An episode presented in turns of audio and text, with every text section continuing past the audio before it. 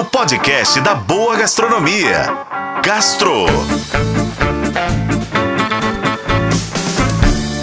Oferecimento Supermercados BH. Quer ofertas exclusivas do BH? Baixe e se cadastre no app Meu BH.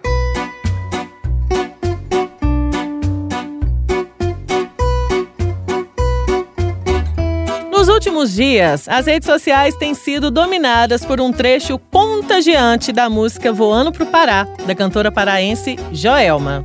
Isso aconteceu durante um show no Rio de Janeiro, no dia 10 de novembro, quando o grupo mexicano RBD subiu ao palco no estádio Newton Santos, o Engenhão, e um dos integrantes da banda, o Christian Chaves, cantou o refrão da música, transformando um pedaço da canção em um verdadeiro hit viral. O trecho em questão é: Eu vou tomar um tacacá, dançar, curtir, ficar de boa.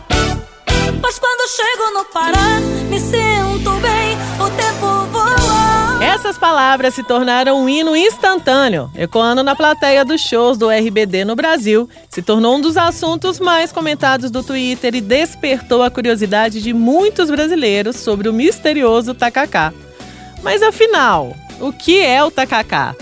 Trata-se de uma iguaria de origem indígena, típica da região amazônica, preparada à base de tucupi, um caldo amarelo que é extraído da mandioca brava, servido com camarões secos, goma de tapioca e jambu, que é uma erva que causa uma leve dormência na boca. Com a viralização da música da Joelma, o tacacá vem causando curiosidade nos brasileiros que nunca provaram o prato.